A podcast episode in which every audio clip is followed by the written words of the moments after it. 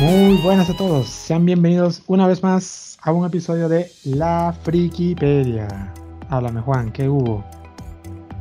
Luna, usemos el poder del Hammond. Hammond. Ah, yo prefiero los stands. Da gordo. Hammond es algo así como estás hiperventilando y te dice, respira tranquilo. ¿Así? El, el Hammond, el poder que todo el mundo puede contrarrestar en menos de 5 segundos. ni, Bueno. los mete- ni los meteoros pegasos eran tan inútiles. Pero a mí sí me gustó, a mí sí me gustó el poder del Hammond. Sí, aunque se escucha gracioso, se escucha gracioso para nosotros los hispanohablantes. Te pegado. ¿Ah? Se escucha gracioso para nosotros los hispanohablantes. El, el poder del jamón. Jamón. Ay, ¿quién le pudiera pegar un mordisco un pedazo de jamón? ¿Sabías que una vez me regalaron un jamón planchado y nunca lo pude morder? Fue una de las grandes frustraciones de mi vida. Eso es nuevo para mí, nunca lo había escuchado. Sí, sí, me habían regalado un jamón de estos que viene como una bolita. ¿Sabes cuál es? Sí, sí, claro. Entonces salí de viaje y había dejado eso en la casa. Cuando volví, ni rastro. No lo probé. Cosas que pasan. Pues bueno, hablando acá de jamón, vamos a hablar de otro tipo de jamón. El día de hoy vamos a, a friquear un rato acerca de una de las obras controversiales, no porque está metida en problemas, sino que tiene dividido mucho a lo que es el fandom. Hay un gran grupo que lo apoya y le divierte, y hay un gran grupo que lo odia porque no le llama la atención. Y déjame decirte una cosa, yo hace muchos años, por ahí 2009, 2008, era parte de ese grupo que no le llamaba la atención. Y hoy en día, después de muchísimos años, le quise dar la oportunidad y dije, mira, ¿sabes qué? No debí jugar una obra tan, tan temprano. El día de hoy vamos a hablar de JoJo's Bizarre Adventure. O podemos decir las bizarras aventuras de los JoJo's. Ya va, explícame algo. ¿Cómo te A ver. podía gustar One Piece y criticar a Yoyo? Mira, la única manera por la que criticaba Jojo, y no es que la criticaba, sino que me acuerdo que tenía un compañero que me decía, ah, deberías ver Jojo, y entonces me acuerdo que solamente vi la imagen y dije, ah, no me gustan esos diseños, ya, listo. Y ya, más nada. Como te digo, o sea, no lo hice como crítica, como que vi un capítulo y no me gustó, una cosa así. Y tenía varios amigos pero- que me decían, tienes que verlo, tienes que verlo. Pero no sé, no me enganchó, o sea, te digo yo, no me enganchó. Los diseños, yo entiendo eso. Pero, ¿cómo te pueden gustar los de One Piece y no los de Yoyo? Si es muy parecido. Mira, yo te digo una cosa, a mi One Piece, la primera vez que yo vi el personaje de Luffy, yo me sentí un poco alterado. O sea, yo cuando veía el diseño de los ojos de Luffy así que parecía el propio loco, yo decía, pero qué incómodo ver, ver a este personaje. Era raro, o sea, yo me parecía, parecía que me fuera a dar un golpe a mí, una cosa así. Lo que a mí me atrapó de One Piece fue que justamente el primer capítulo que vi, que no fue el 1, después fue que eché para atrás, eh, fue la descripción del tema de que eran piratas y que había algo que se llamaba la fruta del diablo y que le, le daba poderes a cambio de no prácticamente volverse enemigos del mar, ¿no? Porque no, una persona usuaria de la fruta del diablo no puede nadar. Entonces yo decía como que qué mundo tan loco, o sea, estos son piratas, viven en el mar y varios de ellos tienen un poder de la fruta del diablo, sabiendo que en cualquier momento si se caen se pueden morir. O sea, una cosa súper rara, ¿no? Entonces eso fue lo que a mí me llamó la atención. Y creo que por esa parte omití el tema de los dibujos y dije como que, ah, que yo sé que estos dibujos son súper raros, pero esta trama quiero ver a dónde va. Y ahí fue donde me, me enganché, pues. Con Jojo, Mira, yo sí, no, no sé, como te digo, solamente había uno que otro dibujo y no me, no, no me, no me parecía. Mira, yo creo que, por ejemplo, si tú ves One Piece, para mí, lo que no me engancha de One Piece es que Luffy es como si tuvieras la personalidad de Goku en el cuerpo de Mr. Fantástico y le metieras muchas anfetaminas. No, no, no, no. No es lo tuyo. Pero bueno, déjame decirte que al menos yo me considero un fan de One Piece de esos, de los primeros que llegaron. Hoy, hoy en día One Piece se ha vuelto tan popular que ahora todo el mundo sabe quién es, pero yo empecé a ver One Piece en el año 2005. Así que le tuve fe al proyecto y aquí vamos. Pues. Ahora, eh, felicito mucho a la gente que le ha gustado mucho el tema de los yoyos que han sido fans. Por ejemplo, tengo compañeros que ya hace más de 12 años eh, les gustaba JoJo's y, y, hasta ahora les sigue gustando y bueno, son unos gran fan también, ¿no? Yo hoy en día también me considero un fan. No digamos que soy un experto en JoJo, pero sí ya me los he visto todos y me parece una buena obra para pasar el rato y eso es de lo que vamos a hablar el día de hoy. Por si acaso, los que no saben lo que es JoJo Bizarre Adventure, esto es un manga, por supuesto, que fue creado por Hirohiko Araki en el año 1987. O sea, podemos decir que este es uno de los mangas más longevos que existen. No de la historia, pero sí está en la lista de los mangas más largos que hay. Actualmente cuenta con 131 volúmenes, eso es bastante. Si hacemos una comparación, One Piece que tiene más de mil episodios, este, tiene aproximadamente 101, 102 volúmenes. hoy en día JoJo's Bizarre Adventure tiene 131. Hasta el momento es el segundo manga más largo de la editorial Shueisha. Cosa que algo es muy interesante también porque JoJo Bizarre Adventure en el 87 eh, empezó su, su, publicación en la Shonen Jump, que es la revista más famosa que todos conocen, desde el 87 hasta el año 2004 y luego en el 2005 se cambió su edición a la editorial Shueisha hasta la actualidad. Y hoy en día, pues bueno, cuenta con 131 volúmenes de la editorial Shueisha. Recuerdo que el manga más longevo ha sido Kochikame, que nunca lo he visto, pero sí sé de qué se trata, que son las aventuras de un de un policía, ¿no? En una estación de policía. Tiene aproximadamente 200 volúmenes, ¿no? Podemos ver lo largo que fue ese, ese manga, ¿no? Pero yo, yo el segundo. ¿Qué tan, ¿Qué tan común es eso de que tú mundes tu manga de Shonen Shueisha? ¿Tú qué crees? Eh, no es algo que sea muy común, pero depende mucho de, la decisión que toma la editorial con respecto a las encuestas y cosas como esas. En los mangas, en los mangas, por si acaso, como dato curioso acá, eh, todo trabaja según las encuestas y entonces los, la, la directiva son los que se encargan de tomar ciertas decisiones. A veces te dan eh, un aviso acerca de cómo va a ir tu proyecto, sobre si lo cancelan o no. En el, en el caso de que no lo cancelen, pueden darte la oportunidad de que continúes tu manga, pero como publicación mensual.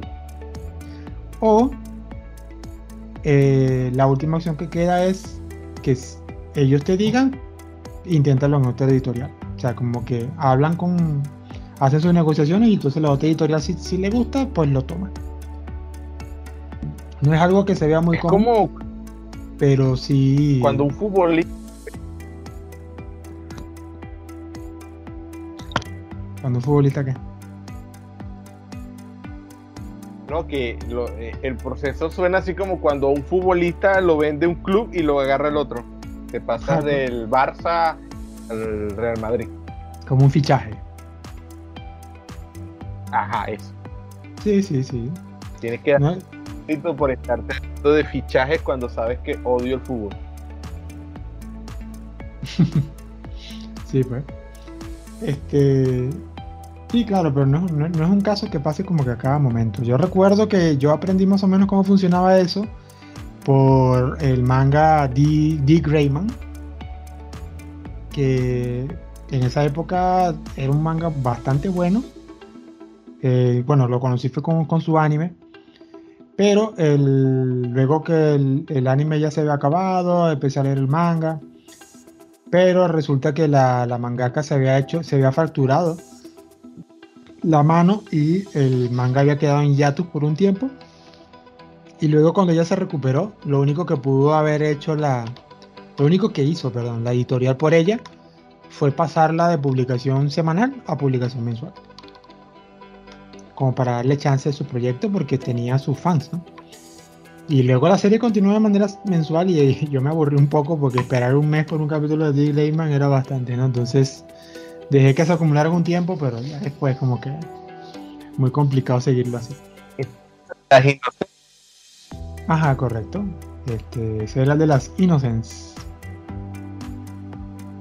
Mira, Luna, para entrar en materia, ya que es un manga tan viejo, es bien interesante pensar que muy probablemente este manga haya influido en muchos otros mangas. Por supuesto. Por ejemplo, la primera vez que yo escuché algo sobre yoyos fue como el retuque más loco. Yo sigo en YouTube a un canal que se llama Destripando la Historia, que es con Pascu y Rodri, así se llama el canal. Y ellos hacen videos acerca de eh, la mitología griega, la mitología nórdica, y lo hacen como unos cortos musicales, como unos videoclips. Me encantan esos videoclips. Y para mí los mejores que han hecho son los de la mitología griega, salen los dioses olímpicos. Y fíjate que ellos cada vez que hacen un videoclip utilizan muchas referencias de cultura pop. Y uno de mis videoclips favoritos es el de la diosa Hera.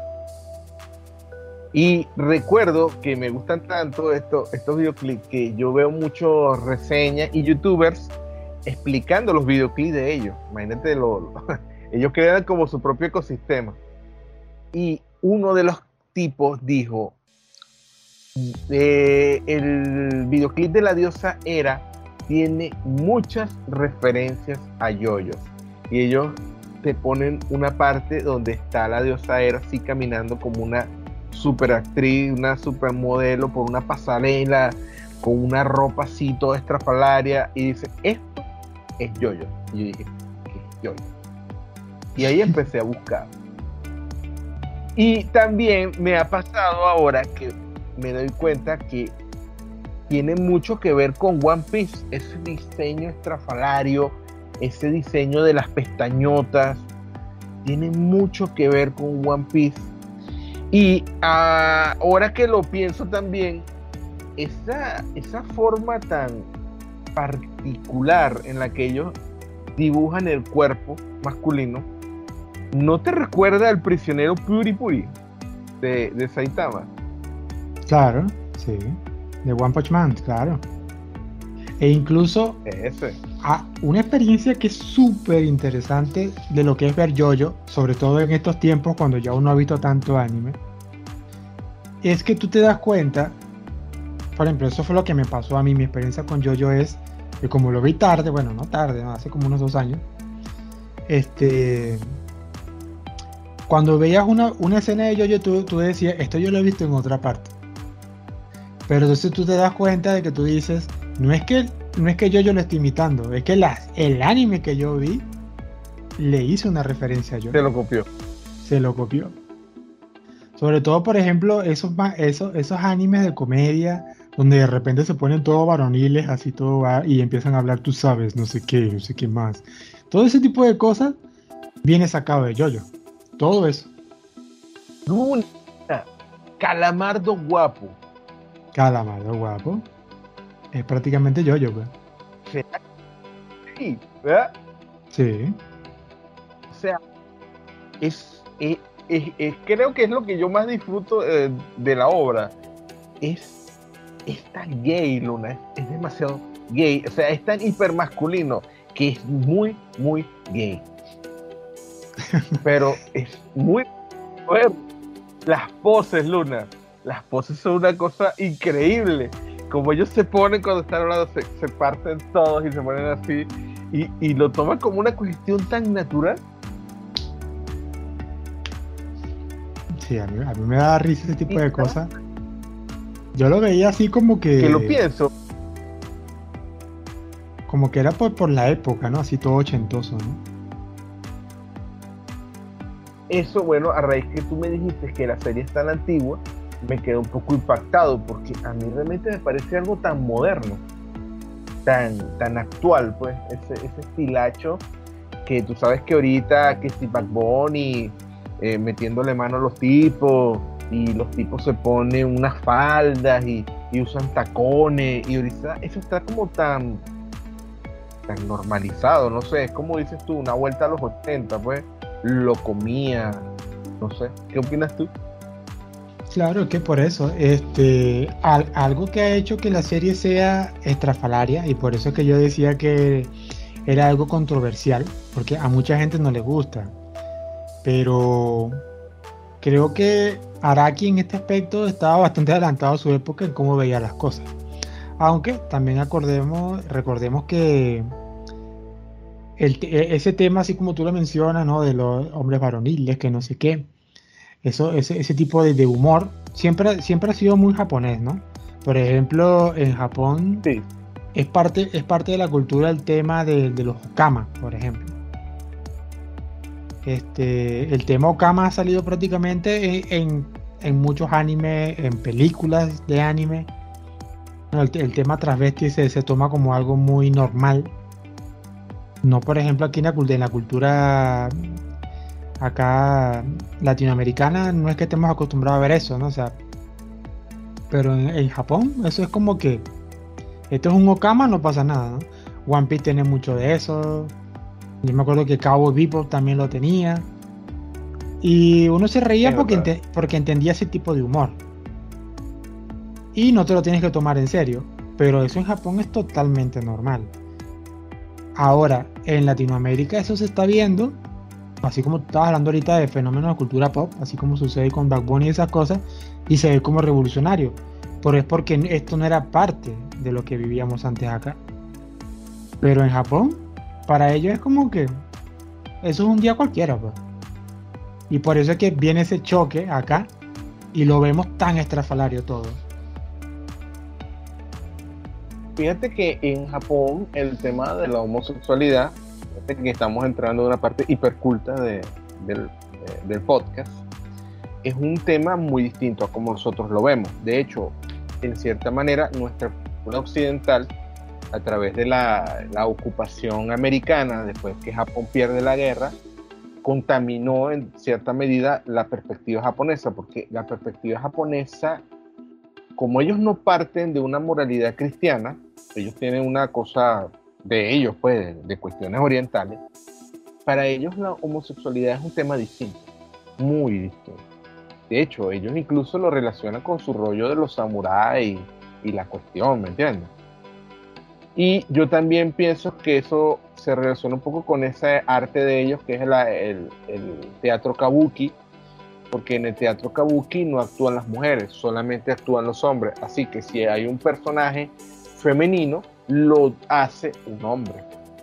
Y eh, dentro del mismo teatro kabuki era bastante común que los transvestis que hacían de mujeres, por lo general también eran como, hacían favores sexuales a los otros tipos, Y para ellos era muy natural todo este cuento. Todo eso era muy natural, muy natural. Muy estilo de los romanos. Más todavía, diría yo. Mucho más pero realmente la, la, lo que me encanta de, de, la serie es esa hipersexualización, pero es una cosa absurda, o sea, es como lo dice su nombre, es absurda, es bizarro la forma tan exagerada en la que ellos plantean todo. Es una serie en donde los personajes hablan de una manera absolutamente teatralizada. O sea, ver las voces, sobre todo en las dos primeras temporadas, creo que se ve más. La forma en la que ellos hablan, la forma en la que ellos agarran una pose para hablar, es una cosa demasiado graciosa. Es demasiado gracioso como ellos se paran.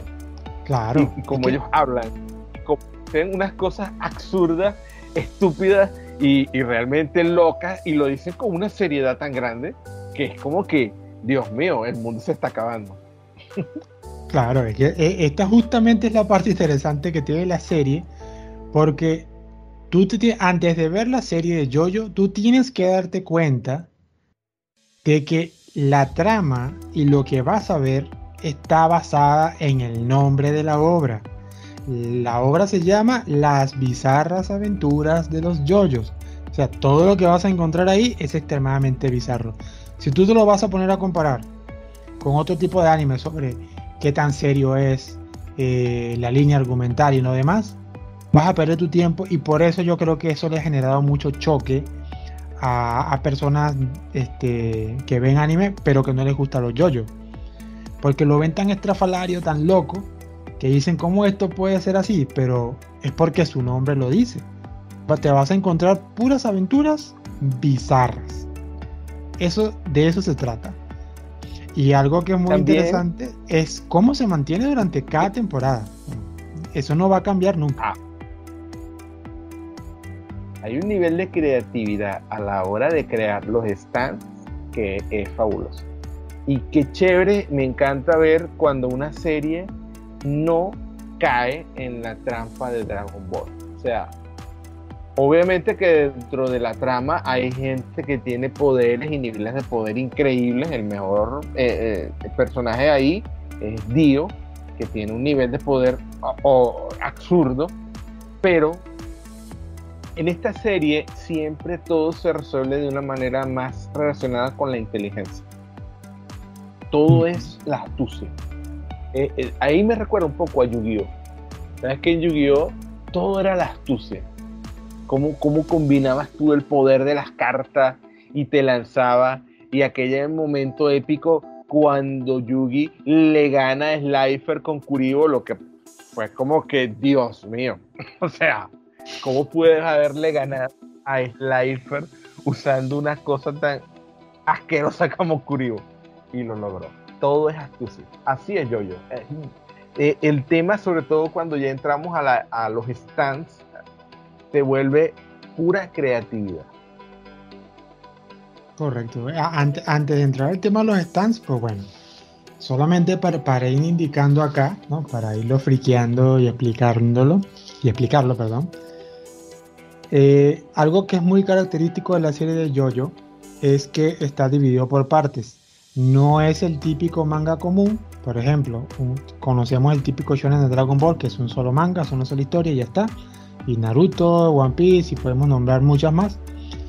Jojo está dividido por partes, o sea, son los volúmenes se pueden ir acumulando, pero este, cada uno está dividido en una parte. Hasta hoy en día, este, Jojo consta de ocho partes de las cuales, bueno, hay una novena parte que está este, anunciada, que como dato curioso, este, Araki, el mangaka, eh, dice que él va a, dejar de escribir Jojo hasta el día que se muera, o sea, según él, tiene ideas hasta quién sabe cuándo, hasta que se le acabe la vida. Él dice que esa es su obra favorita y la va a seguir dibujando.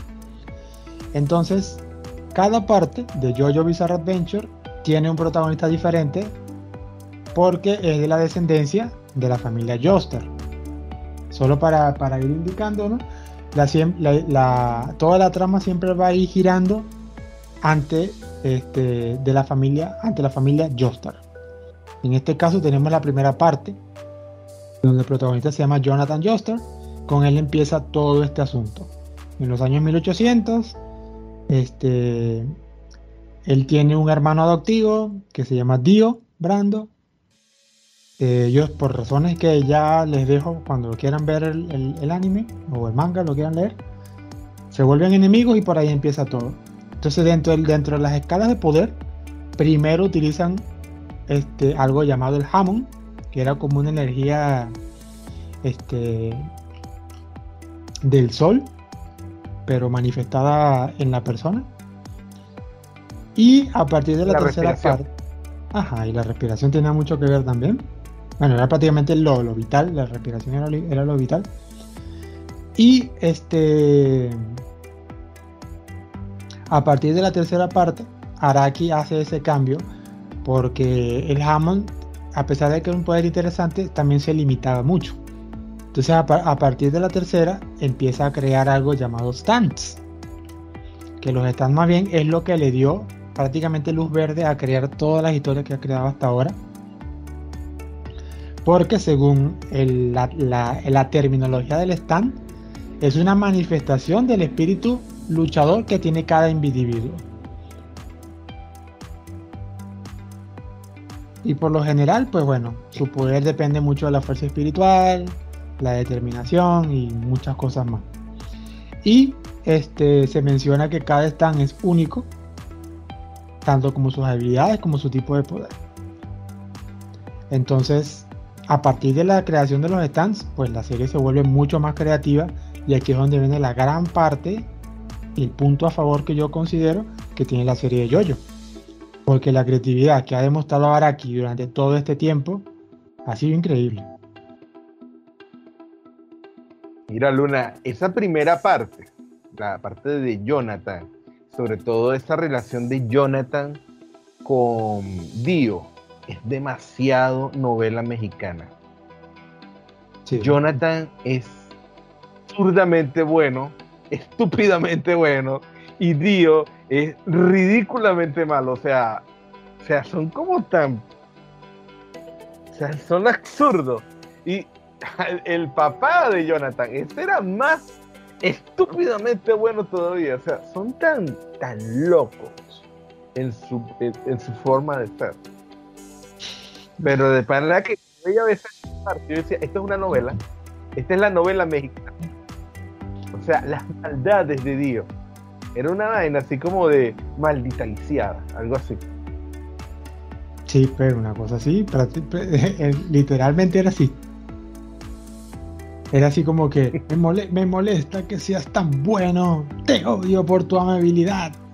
Y sale el otro y, ve que eres malo, te llevaré ante la justicia porque la justicia es lo mejor. O sea, ese tipo, ese tipo de mentalidad toda loca es la propia novela. Sí, sí.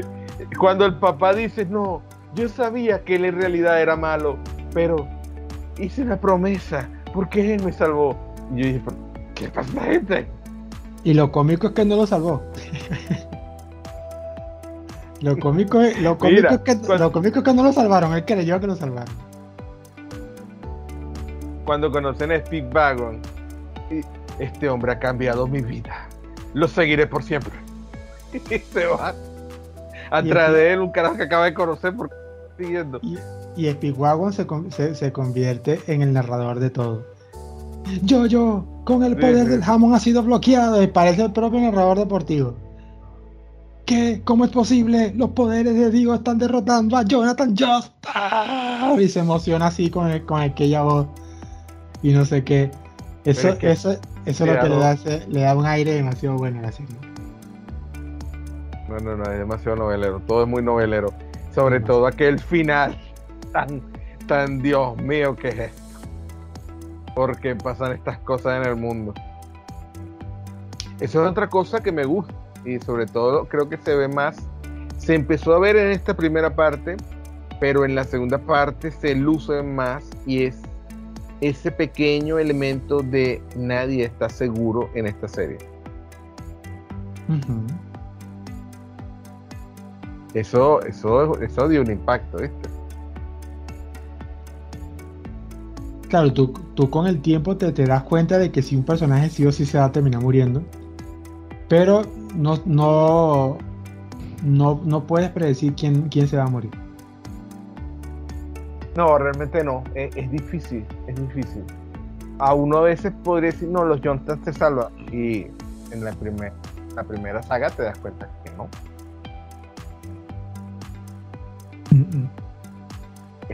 Es como marcada por la tragedia, ¿verdad? Sí, este, es que prácticamente los Joestar están marcados por la tragedia, pero son los que cargan el peso de combatir el mal. Y los Joestar también son absurdamente poderosos, ¿verdad? Para ser humano. Sí. Todos los poderes son como super atléticos y uno físico no, de, de Dios de Dios griego. E inteligente. Ah, de paso. Son súper inteligentes. Porque ya, ya, ya hemos mencionado que el tema de la inteligencia en Jojo es súper vital. Sí, sí, sí. Eh, eh, me gusta mucho eso. eso me recuerda, eso me recuerda mucho. Eso a mí no. La inteligencia. Eso a mí en, particular me recuerda mucho Hunter Hunter. Porque, por ejemplo, este. Claro, Hunter Hunter tiene sus escalas de poder, no, no vamos a decir que hay. Pero algo que sí es muy realista y por eso me encanta mucho Hunter Hunter por encima de Naruto y muchas cosas, es que la, serie es realista porque así tú no tengas un poder muy alto, con tu inteligencia puedes resolver cómo salir el asunto. No necesariamente como que, ay, lo derroto porque me inspiré, saqué un poder y te gané. Simplemente que puedes buscar una estrategia muy realista para contrarrestar a la otra persona. Entonces Jojo también va, mucho de ahí. Por cierto, este malo de Hunter Hunter, el que viste de Arlequín, ¿cómo es que se llama él? El que viste de Arlequín. Sí, sí, sí, que él es malo y bueno a la vez. Es como un tipo, es un tipo bien chévere. Malo y bueno a la vez. El que tiene una lágrima en la mejilla pintada. Y una estrella, ah, creo que la... este, Isoka. Isoka. Él tiene como su toquecito de yoyo, ¿verdad? Sí. Isoka no es que sea malo. Isoka lo que está buscando son oponentes fuertes para él disfrutar pelear. Más nada. Que a veces, que, que se une a los malos porque ya ahí quiere saber a quién consigue para pelear hasta la muerte y, demostrar que él sigue teniendo fuerza es otra cosa, ¿no? Pero en realidad él no es como un antagonista, ¿no? O sea, sí que... Y ahora que lo digo, ¿Te acuerdas de esa escena increíble cuando el protagonista se transforma y tú lo ves como él va a ser cuando sea un adulto? También se parece un poco a Yoyo, ese, ese diseño que le hicieron. Que le crece así el pelo súper largo y, el, diseño es así todo fuerte, sí. Piernas, los brazos, y es como que todo se ve tan, tan exagerado, ¿me entiendes? Sí. Uno, no se lo imagina realmente cuando crece que vaya a ser así. No, en realidad no. ¿Qué opinas de la segunda temporada? Bueno, vamos a, en este caso, hablando de favoritismos. Mira, yo he visto ya todas las partes de Jojo. Y mi, mi parte favorita, o sea, de todas las partes, la, la que más me gusta es la segunda parte, la que se llama Battle Tendency que es con Joseph Joster, el nieto de Jonathan Joster.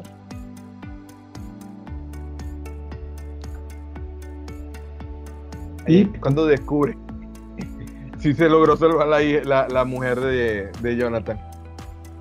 Sí, y vive, y vive, y vive bastante.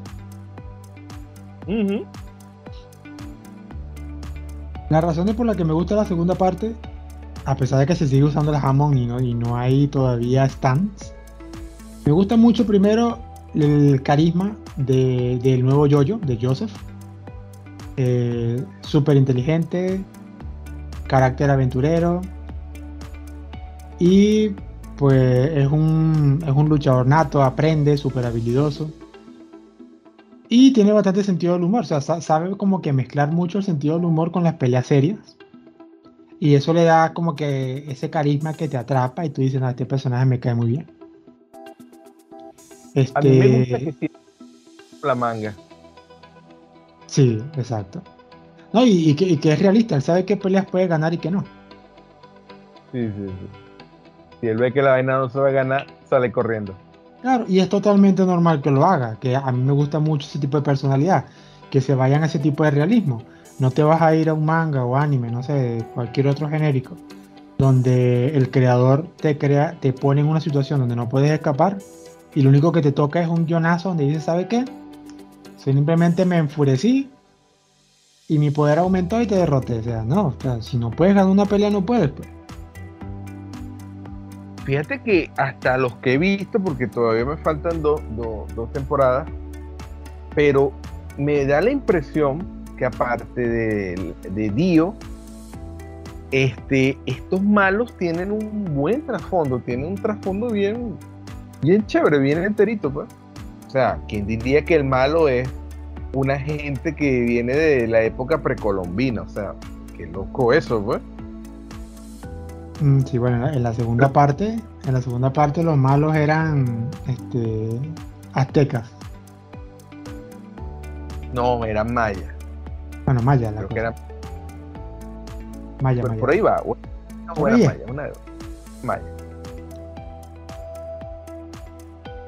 Incluso el, el manga lo explica más, este, más, más detallado, porque incluso en el primer volumen, en Phantom Blood, la historia de Jonathan Joestar, te explican los rituales que hacían estos mayas, aztecas, las aztecas, este, con las máscaras de piedra.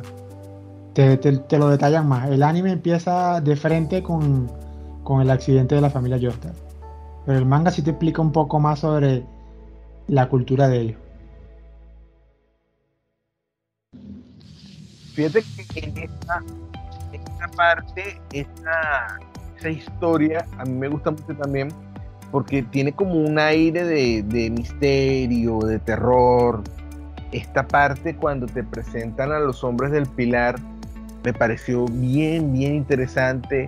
Se ven como unos enemigos realmente poderosos, imponentes. Y la primera batalla contra uno de ellos me gustó mucho.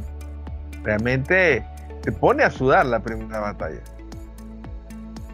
Algo que es muy característico de los yoyo, y yo en esa parte no la apoyaba mucho, este, es lo duro e insistente que son los malos. O sea, yo, yo no es el tipo, no es el tipo de, de- de serie donde tú dices, ah, derroté al villano, por fin lo hice. Es una cosa que te ponen que el villano tiene que sobrevivir y volver a pelear contigo y, y pareciera que no se fuera a morir nunca y tú dices, ya, pues ya está bueno, derrótenlo de una buena vez. Siempre busca una manera de sobrevivir. Por ejemplo, Dio le pasaron como cinco cosas, lo quemaron, casi se disolvió, quedó con la cabeza nada más y nada que se murió el tipo, pues. Y tú decías, bueno, y entonces. Los hombres del pilar pasa lo Bueno, mismo. Y más adelante, bueno, vas a ver más cosas. También otro detallazo que me gustó, no sé si mucha gente le habrá parado ese pequeño detalle, pero a mí me gustó por lo arriesgado del planteamiento, porque es un plan- planteamiento bien arriesgado, es que ellos hacen un pequeño guiño a los nazis a través del personaje este que era un capitán y ellos te hacen empatizar con ese capitán dándote a entender que ellos son parte de un ejército maligno, como eran los nazis, pero que él era un tipo simpático. Él, y era un nazi, pues. ¿Qué opinas tú de esa parte? Ah, sí, sí, sí, sí me acuerdo. Sí, es súper raro, ¿no? Empieza todo malo y después los termina ayudando. Claro, pero y recordemos de que hecho, Araki ya, ya, está, ya Oiga. ha, sido, ha sido muy confirmado. Este. Que Araki utilizó muchísimo de, de sus historias. Este. Tomando todo lo que es referente a la cultura. O sea, él, él se inspiró con muchísima referencia de lo, todo lo que sea cultura popular. Y lo metió eh, todo en su, en su historia. pues. O sea, él, él agarró de todo y ya. E incluso un dato que es bastante interesante es que muchos nombres que existen en JoJo, a pesar de que no tienen prácticamente sentido, y por eso digo que Araki en esa parte pff, se la suda, él mete muchos nombres de bandas de rock.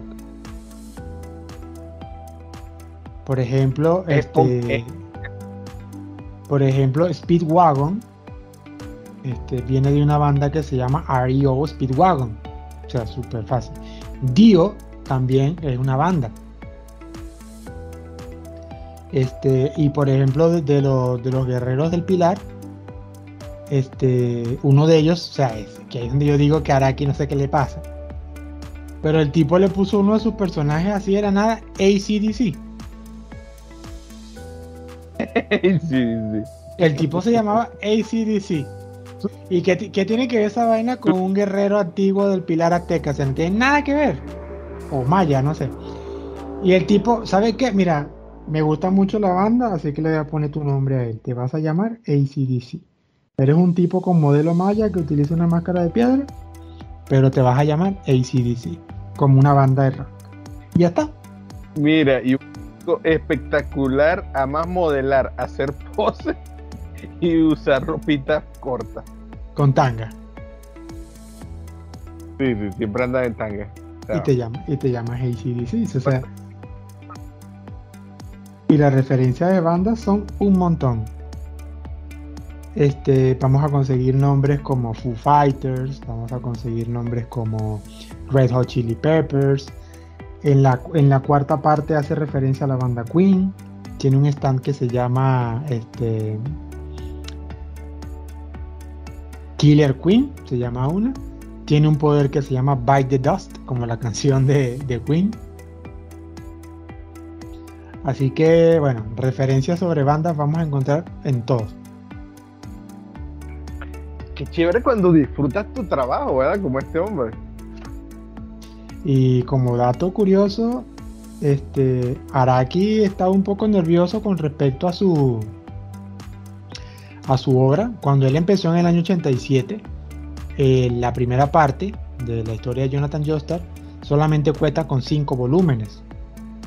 Y solamente esos cinco volúmenes solamente abarcaron 44 episodios. O sea, eso, eso para hacer un solo manga es como que relativamente corto. Un manga de 44 episodios nada más. Pero eso solamente fue una prueba que le mostraron que él quiso eh, hacer en Shonen Job para ver cómo, qué tanto era su recepción. Lo que él nunca se esperó era que tuviera una muy buena recepción y que la revista Shonen Jump le diera luz verde para que él siguiera continuando su obra. A partir de allí es donde empieza e intenta con la segunda parte, con Battle Tendency. Esta vez se arriesga un poco más.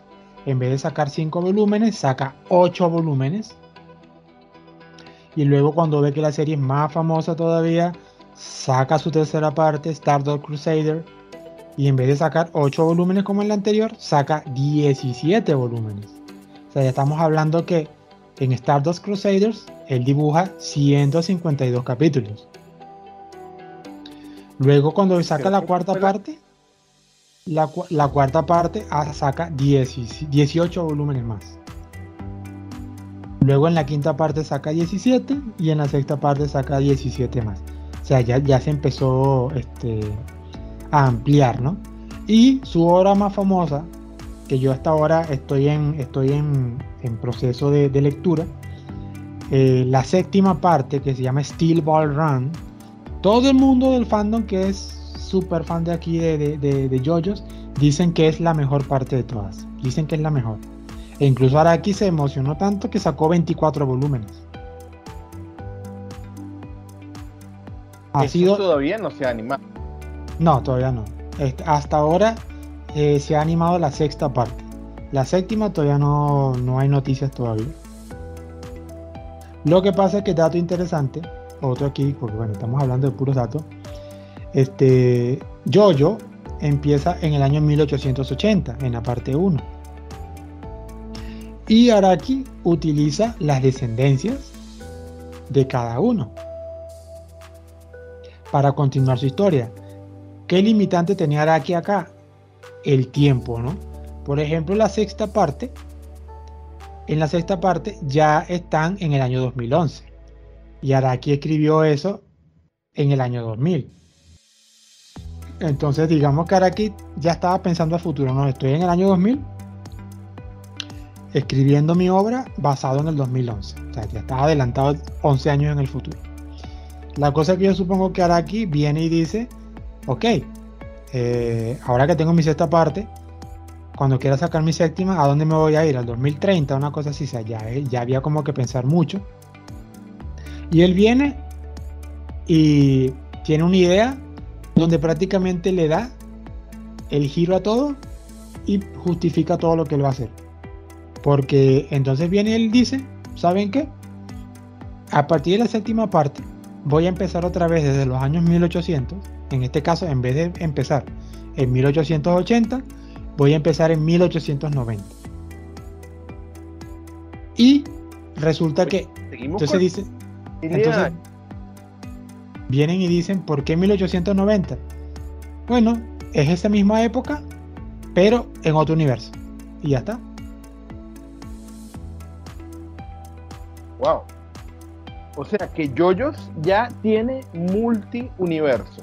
Sí, a partir de la séptima parte está en, un segundo universo.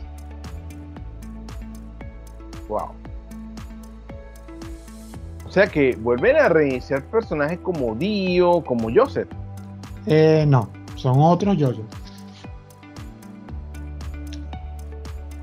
En este caso, en Steel Ball Run, el protagonista es Jojo, se llama Johnny Joestar. Ah, pero sigue siendo Joestar. No, claro, siguen siendo Joestar, siguen siendo Jojos. Eso no, eso no lo van a cambiar. Pero no son los que conocimos nosotros. No, no, no, son otros personajes totalmente nuevos. Araki sigue usando su imaginación sacando nuevas cosas.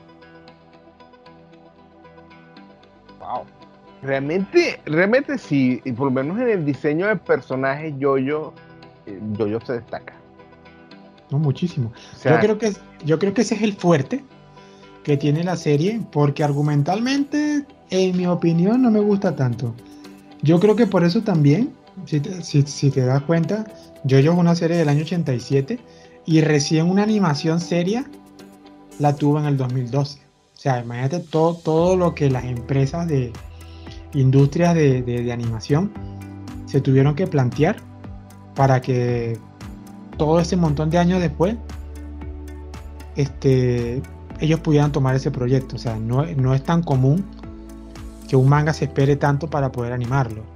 Incluso otros estudios habían tomado el proyecto antes, habían creado unas ovas de la, de la tercera parte, pero solamente habían sacado seis episodios y así nada más. Pero se pusieron serios fue en el año 2012 donde empezaron a agarrar el tema y lo han animado hasta hoy en día. O sea que esta serie tiene todavía bastante contenido. Oh, claro, por supuesto. Para sacarlo en anime tienen para rato. Y en manga, pues en el 2021 culminó, después de 10 años de publicación, la octava parte, que se llama Jojolion, que tuvo 27 volúmenes este, terminó en el 2021 y ahora se, solamente se anunció el nombre de la novena parte que se llama Jojo Lands, pero no hay fecha todavía. Pero como ya yo mencioné hace un rato, Araki dijo que él va a seguir dibujando Jojo hasta el día que se muera. Dice que tiene muchas ideas en mente, así que seguiremos viendo más de Jojo. quién sabe con qué nuevo poder nos sorprenderá, ¿verdad? Yo de yo ya no tengo que, ya no sé que nada que esperarme. lo, lo chévere y por eso que sí recomiendo mucho ver esta serie es eso. Cada parte nueva va a tener un aire totalmente distinto. El tema de los poderes, como digo, argumentalmente hablando, mm, digamos que no es el fuerte de Araki, pero sí lo compensa muchísimo la creatividad que tiene con la creación de stands, con sus personajes, con sus poderes, todo eso. Entonces, algo que tú nunca te vas a esperar es con qué te va a venir. O sea, tú dices, quiero ver esta parte, tú cuando veas, cuando empiezas con una parte nueva, dices como que, ¿qué me, qué me va a esperar? O sea, con, qué cosas locas se va a venir este tipo. Y eso es lo interesante de la serie y es lo que me hace darle gusto bueno, ¿no? No es una serie perfecta, pero una serie que se disfruta. una buena serie, aunque para un, un usuario, un, un, espectador casual, puede ser que te digas, oye, es muy larga. Pero bueno, no le echa pierna. Yo empecé tarde y aquí voy. Me falta una temporada nada más. Y ¿sabe qué es lo interesante también? Que yo conozco gente que no ve yo, yo ni siquiera en orden. Yo en ese sentido soy bastante soy bastante temático para eso, de que tengo que ver las cosas de donde empieza. Pero hay gente que, mira, yo conozco gente que me dice, mira, empecé viéndolo en la quinta parte, me gustó, bueno, después me puse a ver la 1. Y hay gente que me dice, eh, la cuarta parte no me gustó, así que no la quise ver. Y ya, no la ven, no se pierden de nada. Porque cuando vean la quinta no tiene nada que ver con la cuarta. Algunas referencias por ahí de quién es hijo de quién, una cosa así. Ajá, una cosa así, un detalle, pero de que necesitas ver la otra parte, exactamente no. Entonces tú puedes, puedes, puedes disfrutarla como te dé la gana. Ahora, si quieres llevar una secuencia, pues chévere, empieza a, ver empieza a verlo desde la parte 1. Pero en realidad es una serie que como son aventuras separadas, pues fácilmente lo disfrutas como te dé la gana. Cosa que no puedes hacer en cualquier serie. Pues. pues sí. Realmente es una serie que te sorprende. Y no sé por qué no es como por ejemplo otras series largas que he visto que sientes que hay mucho relleno. Aquí yo no sentí que realmente hubiera un relleno. Mm, no. En realidad no lo hay porque el fuerte de los capítulos de Jojo es que se concentran siempre en pelear contra alguien y se, y se siente que, que, la serie avanza mediante fragmentos episódicos, ¿no? Como que cada episodio que vas a ver tiene un objetivo. Su objetivo termina y empiezas con otro. Y así. Porque Jojo es pura pelea.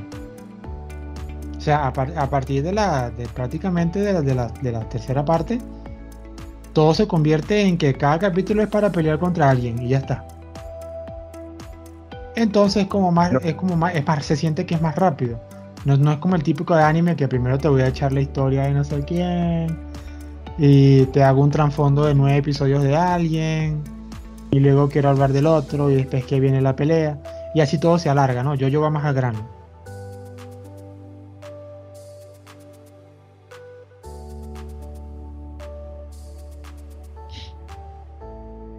Y hasta ahora, Luna, ¿cuál es tu personaje menos favorito? El menos favorito. Mm, pero de los yoyos o de en general.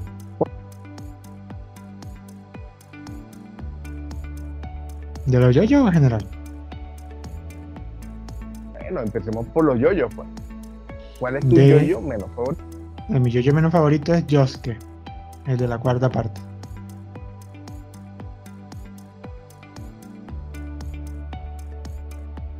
¿Y de en general? Yosuke. Qué malo es, Definitivamente Yosuke, para mí, nada que ver. ¿No te gusta su peinado? Nada, nada, no me gusta nada. Ni su estado me gusta. Una oportunidad. No sé, creo que ya lo he intentado, pero no. No me da, no me da.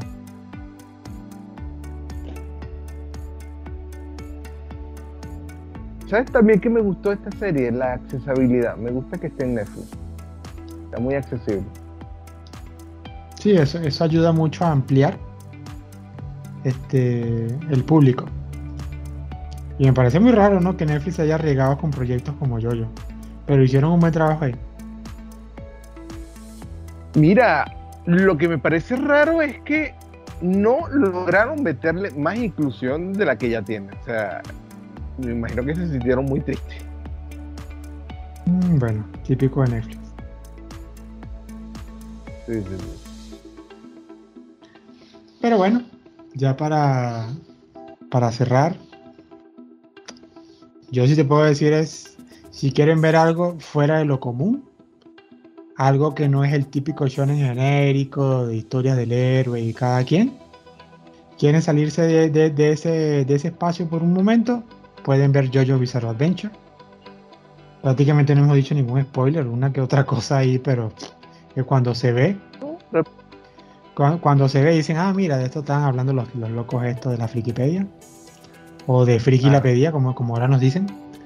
Este. Mm. Así que, si quieren ver algo fuera de lo común, lo pueden ver. Lo pueden ver en el orden que quieran y bueno, lo pueden encontrar, bueno, Netflix ya lo tiene, si no, Gold Roger, Luffy, quien sea. Y si les gusta demasiado, pues también pueden leerse los mangas, parte 7 y parte 8, que es lo que está ahorita. Y se lo disfrutan bien chévere. Porque de verdad, para mí es recomendable. Recomendable para pasar el rato. No sé si les gusta demasiado y quieren formar un fandom, pues chévere. Pero sí sirve para pasar el rato. Muy bueno. Sobre todo también verlo como parte de la formación básica en cultura pop. Tiene que ver eso. Eso es totalmente cierto. Y muy bien. Pues chévere.